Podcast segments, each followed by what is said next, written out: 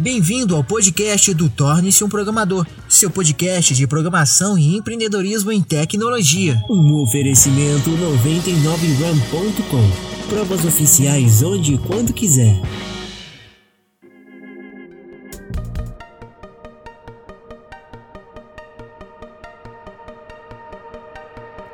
Danilo, eu não penso em abrir uma empresa.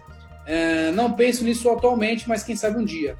Você vê muito problema em uma pessoa estudar para entrar em uma empresa e seguir esse modelo padrão? Nenhum problema, Adalto, é, Adalto, né? Nenhum problema não, tá? Nenhum problema. A única diferença entre você arrumar um emprego e trabalhar para alguém é que você tem uma limitação, tá? Você nunca vai ganhar mais do que o dono da empresa. Isso é fato. Dono da empresa arriscou o dinheiro dele, arriscou a pele dele, arriscou o financiamento dele para que ele pudesse ter aquele negócio, né? Então, tendo aquele negócio, possivelmente você pode talvez se tornar um sócio daquele cara, se você aprender ali como é que funciona a escada corporativa. E uma palavra essencial para a escada corporativa: politicagem.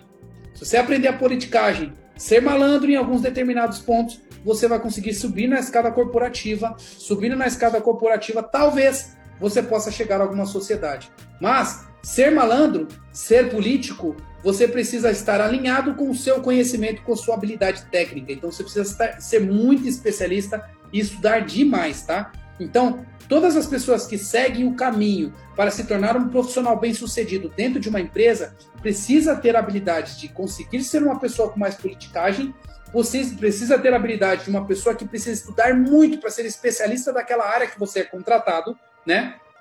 e precisa olhar a empresa como um todo para que você possa ser um empreendedor interno, fazendo com que aquelas pessoas consigam entender que você é uma peça fundamental e assim você conseguir subir na escada corporativa, tá bom?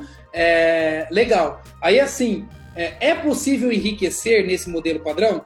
É possível, é possível, porque enriquecer não tem a ver com o tanto que você ganha, tem a ver com o tanto que você guarda e investe, tá? Então, volto a dizer, enriquecer não tem a ver com tanto que você ganha, tem a ver com tanto que você guarda e investe, tá? Então, se você quer ser um programador milionário, se você quer chegar a ter uma liberdade, uma tranquilidade financeira, você precisa saber que você precisa guardar parte daquilo que você ganha, né? Se você criar esse hábito com você, você trabalhando para os outros ou trabalhando para você, você vai chegar a ser milionário, tá bom? Você pode ter certeza disso.